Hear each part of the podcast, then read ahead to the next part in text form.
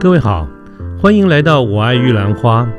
这个节目呢，主要是针对年轻人所可能遭遇的各种议题来做广泛的讨论与分享。欢迎您跟我们一起。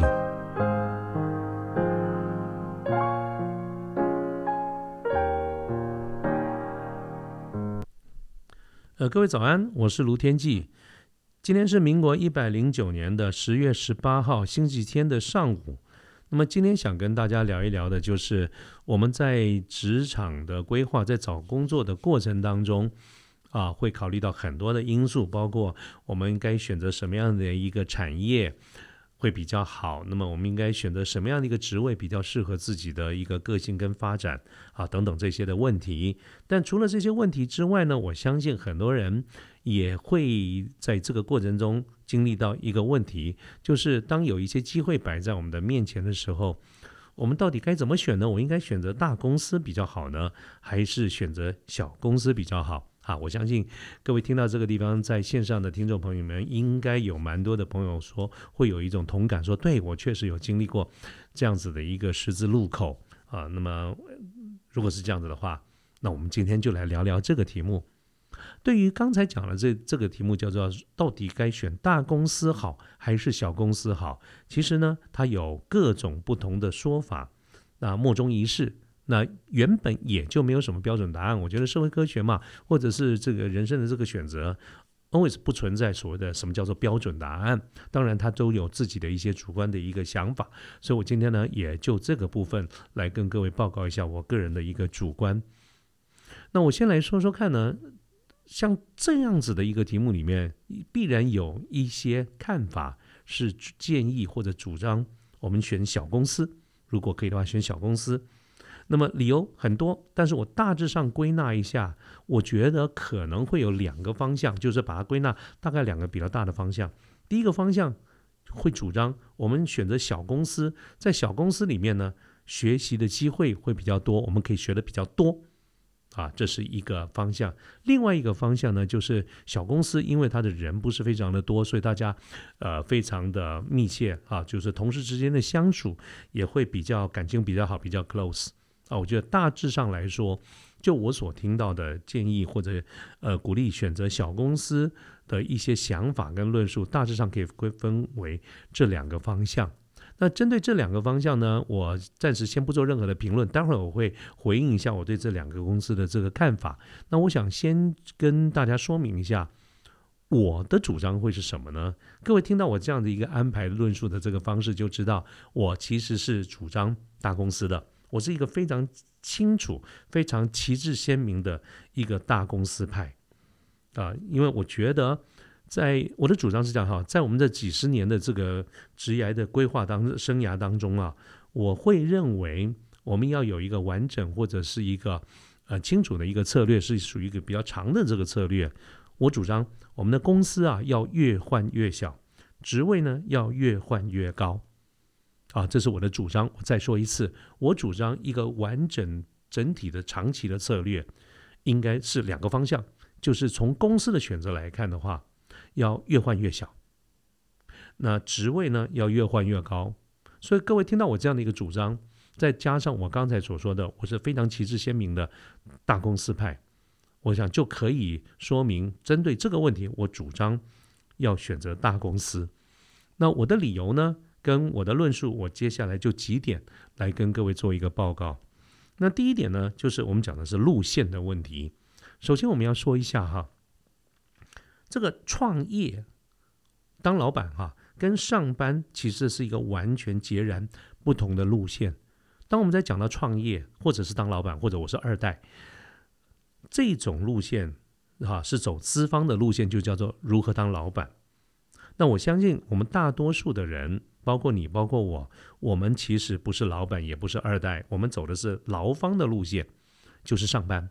所以，我们常常挂在嘴巴里面讲的职业规划啦等等，其实都是劳方的概念。这个劳方其实就是我们常常讲的专业经理人啊，这就是你我，我们都非常清楚的是在这条路上面走。我认为所谓的路线的问题，就是如果我们今天大多数人都是劳方，大多数人都是专业经理人，那么我们究竟是凭借什么在职场上这条路走呢？简单讲，就是凭借着我们那张履历表。这是为什么我经常主张说，我们作为一个专业经理人，最重要的在很多的决策的时候的决策考量点，就是我们应该要想如何经营那张履历表。每当我们在犹豫不决做决定的时候，我们应该会想什么样的一个决定对于那张履历表是有帮助的。好，我基于从这个角度来看，那么刚才我讲到的这个是路线哈，就是说这是第一个原因，我们要注重我们的履历表。那第二个就是从履历表这个角度再往下去延伸，在职场上，其实很多的时候，我们都是有一个基本的方向跟倾向，就是拉帮结伙嘛。各位看看我们常以前看的这些武侠小说，或者你去看武侠剧哈，里面不是也讲求吗？在里面很多的人物，他都是讲求的是他的出身是不是名门正派啊？所谓的你看那某某某某男主角、某某女主角啊，他不是少少林武当啊，就是峨眉弟子啊等等这一些，总总比哈。小公司好吧，就小门派好嘛。我们听到某某这个，在这个大家在介绍认识的时候，哎，这是华这个华山的弟子，这是武当的弟子。我们常常听到后面一句话会是久仰久仰啊，久仰。那可是如果对方说，哎，我是一个名不见经传的，我什么飞狗帮啦、飞鱼帮之类的，那么后面再冒上一句久仰久仰，我觉得恐怕啊，这个听起来就就不是非常的啊，这个 称头嘛哈。那这个是古代啦，那你讲现代？现在来说啊，就算大家出来混，你就算混黑道也讲究这个资历嘛。你不是混个什么竹联呢，就是四海了，什么天道盟啊等等这些，哇，大家一听也是一样，久仰久仰，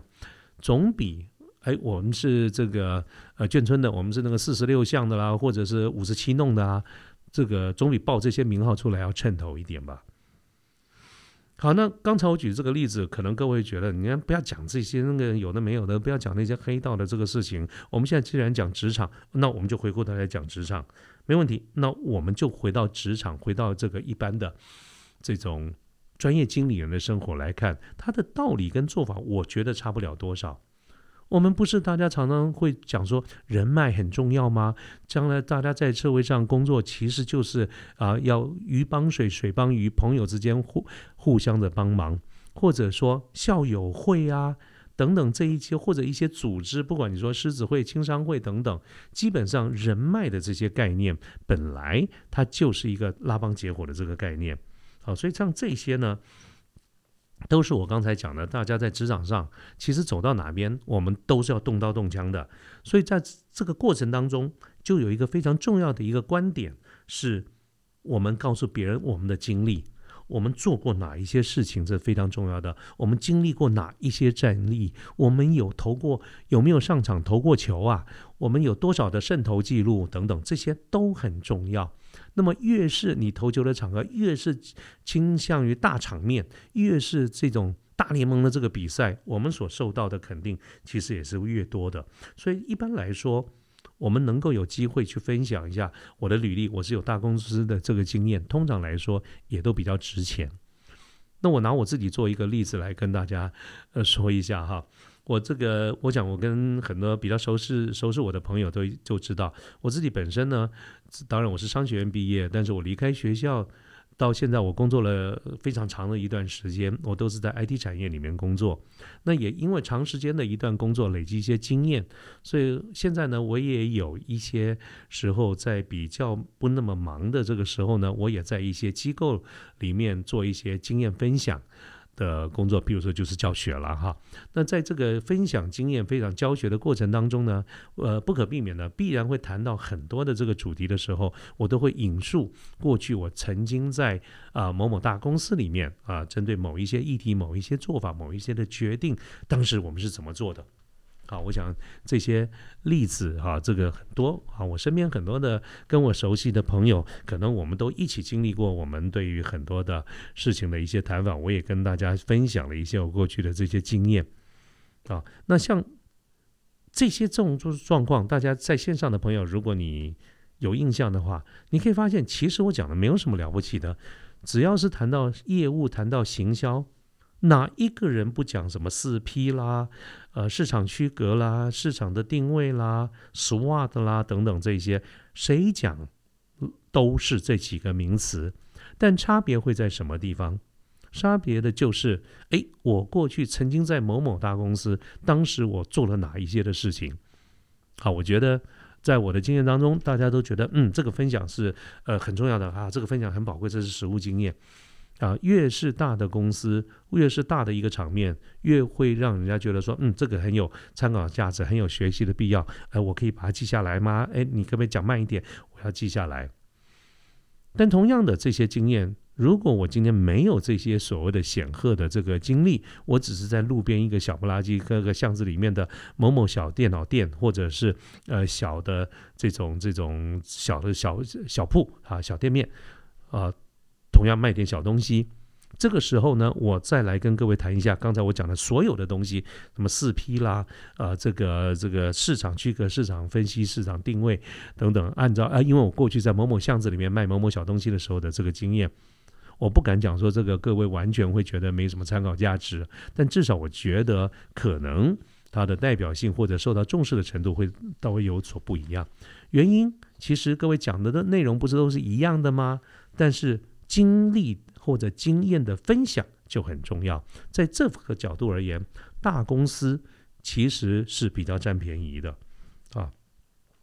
这是我觉得我会比主张大公司的选大公司的这个角度的第一个角度哈。当然，接下来再讲几个角度哈。就是除了我们跟别人的一些分享或者我们所造成的一些影响力之外，还有一个跟我们自己切身利益。也高度相关的，就是我们自己的未来的路子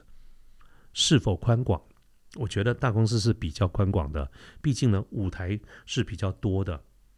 那么回到我们今天为什么会谈论这样子的一个话题，就是因为我们在职场的过这个职业的生活当中，我们走了一段时间，我们会因为很多的原因想要换工作的时候。其实背后都是因为我们希望自己更好，没有人希望自己不好的嘛。我们希望自己更好，所以我们希望有一个更好的舞台。那么这个舞台其实反映在很多的情况，包括我可不可以经历不同的产品线、不同的职位，面对不同的国家、不同的客户、不同的呃这些这些这些每每天的生活。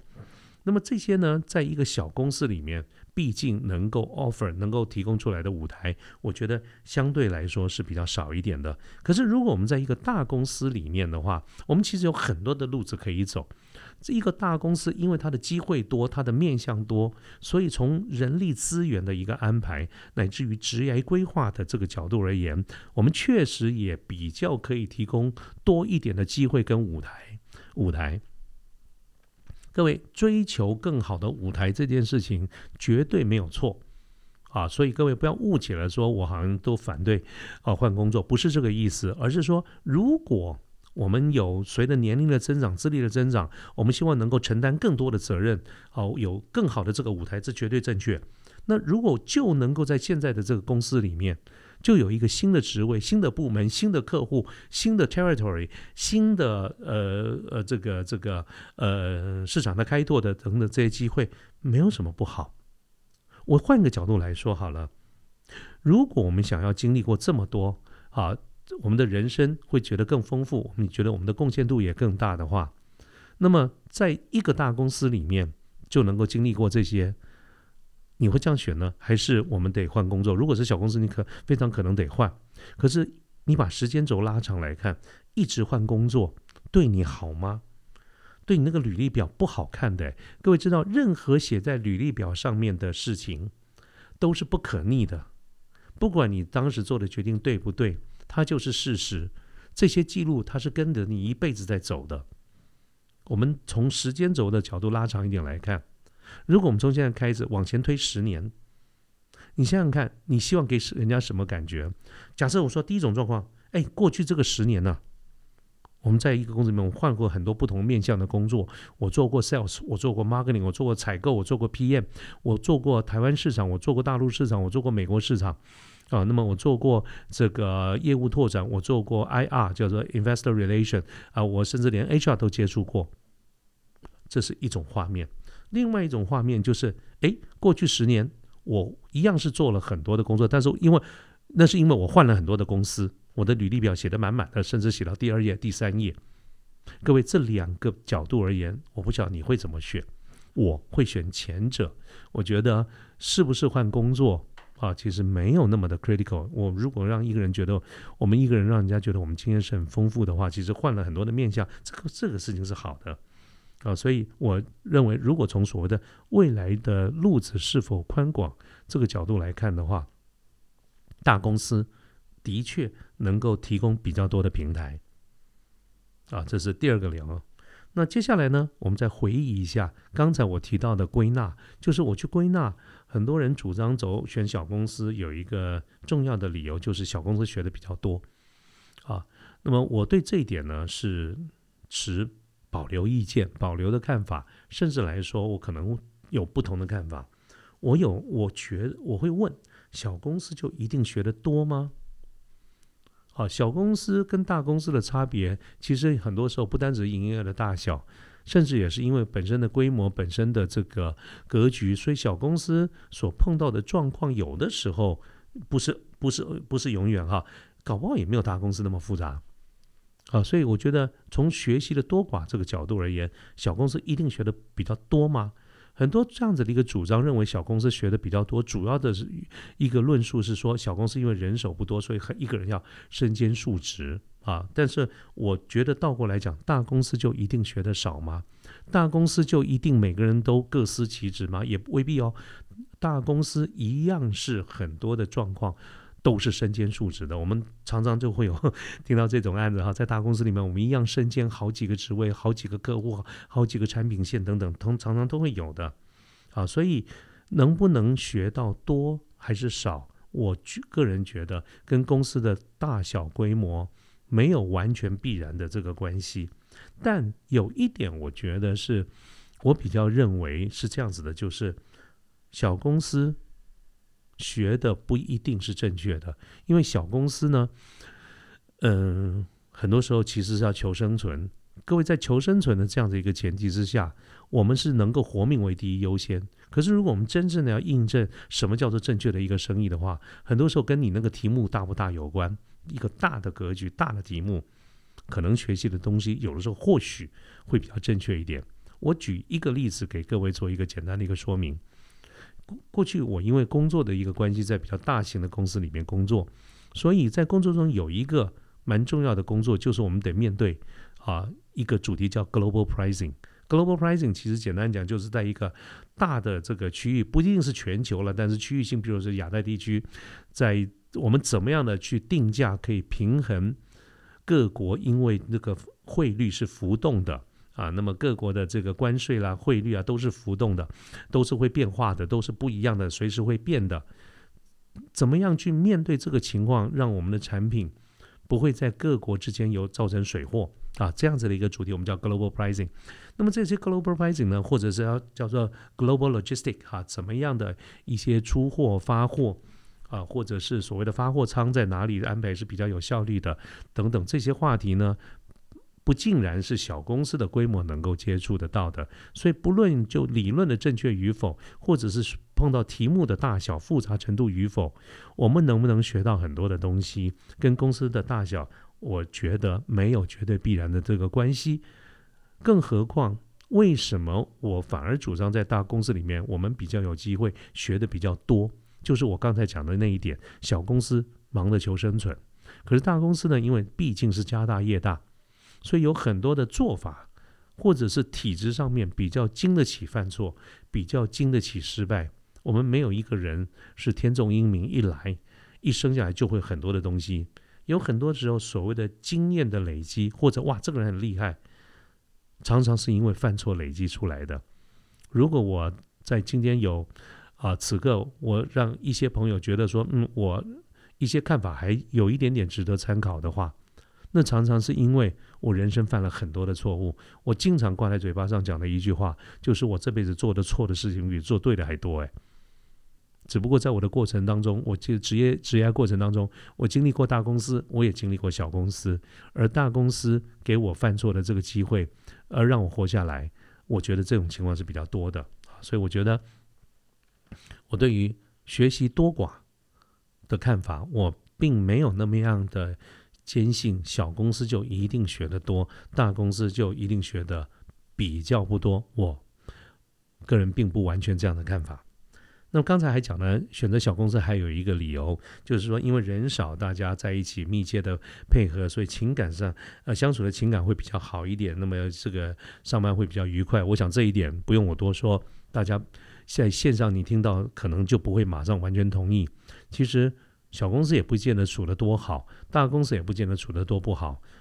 这个你跟我们同才人与人之间的相处，其实跟公司大小的规模也一样，没有绝对必然的这个关系。你要说人少，那就相处的好的话，大家回想一下，你跟你自己的兄弟姐妹都还不见得时时刻刻都相处的很好，搞不好也有不同的意见，搞不好还会吵架，还会怄气，好不讲话好几天呢。那。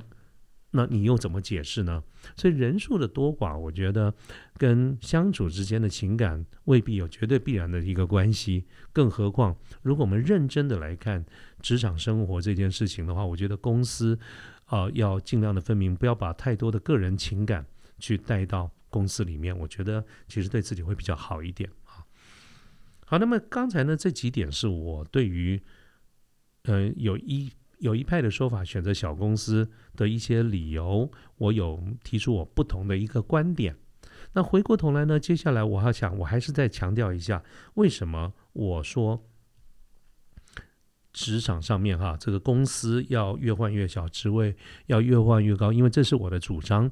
那我我这样的一个主张是基于一个前提，就是我们在我刚才讲了哈，这个上班当老板这个我们不去谈它。如果我们的走的路是叫专业经理人的这个路线的话，那么在绝大多数的情况之下，如果我们人生走的这个道路，我们不去走这个旁门左道，我们就是正派经营，我们好好去赚，呃，凭我们自己的努力去赚钱，意思就是说我们走正道。不要走一些邪道或者旁门左道的话，那我相信大多数的时候，啊，我们的名一定在利之前。换句话说，除了除开我们去做一些狗屁倒灶、见不得阳光的事情，否则的话，人生在职业上面，我们不外乎就是希望有一个好的名声、好的职位，而且我们要有一些好的待遇。来养家活口，或者让自己过更好的生活。那么，在正常的情况之下，通常应该都是先有名才有利。换句话说，我们比较好的待遇，包括薪水、包括奖金、包括呃所谓的分红 （profit sharing） 等等这些，通常都是职位高的人拿的比较多。啊，这个意思就是说，如果你要拿的比较多，你应该先想办法让自己的职位会比较高。啊，所以我接下来的这个论述是建立在这个前提之上。嗯，换言之，就是说我们在职场上应该努力的往上爬。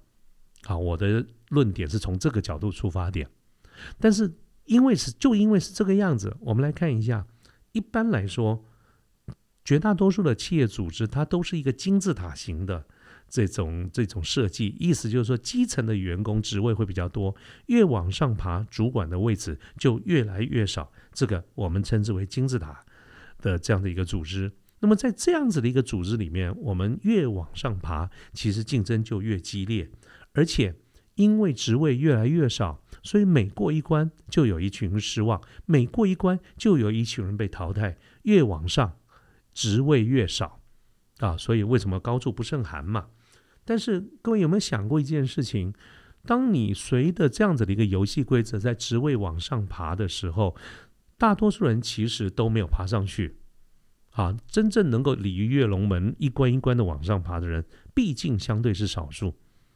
那你说好了，没关系了。那如果我没有升上去也没有关系，我还是愿意努力的工作。可是各位，很多时候不是只有你单方面这样的一个观点，你固然。啊，就算你淡薄了名利之心，你没有 promote 上去，你还是很愿意在你的工作中努力。但是你有没有想过一件事情，在一个公司，在一或者在一个职位上待久了，不要说别的嘛，每年随着年资的增加，我们的福利、我们的年资的增加，福利待遇、薪水都会逐渐的上升，迟早会有一天会发现，你你的薪水。跟你的职位是不对称的。换句话说，当你升不上去的时候，你可能做的就是现有这样子一个 level 的这个工作。但是随着你的年资在提升的时候，你的待遇越来越好，你福利越来越好，本质上来说是不划，会越来越不划算。啊，也就是说，这个。这个这个公司看你的角度而言是越来越觉得不划算，这是为什么？我们常常听到有些人、有些公司他采取的手段，他会根本去想办法 lay off 掉一些比较资深的人，换上比较年轻的人。可是你当你听到有这样子的一个做法的时候，很多时候其实背后隐含的是，他这份工作其实我们没有一定要非常资深的人才能做。各位，不管你听到这一点，你觉得刺不刺耳，或者你觉得是不是太现实了吧？它就是现在我们在。日常生活中所发生的一个事情，也就是说，即便你今天淡于名利，你不愿意跟别人争，他上去，呃，我的同事上去了，我也很为他高兴，我愿意啊跟他充分的配合，啊，我不不要乱搞，我还是努力的工作。当然这样子是很好的啦，但是也会有一些情况，在某些时候，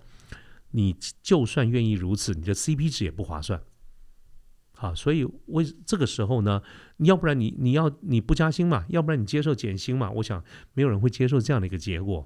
好，所以这是为什么？我觉得啊，一段时间以后，我们恐怕就会换工作。其实这也是其中的一个原因。在这个时间点，如果你仍然希望能够拥有原来的这个工作，你应该要找一个比较高的职位。换句话说。这就是建立在我刚才那个前提，先有名才会有利。而你的利如果是靠年资升上去的时候，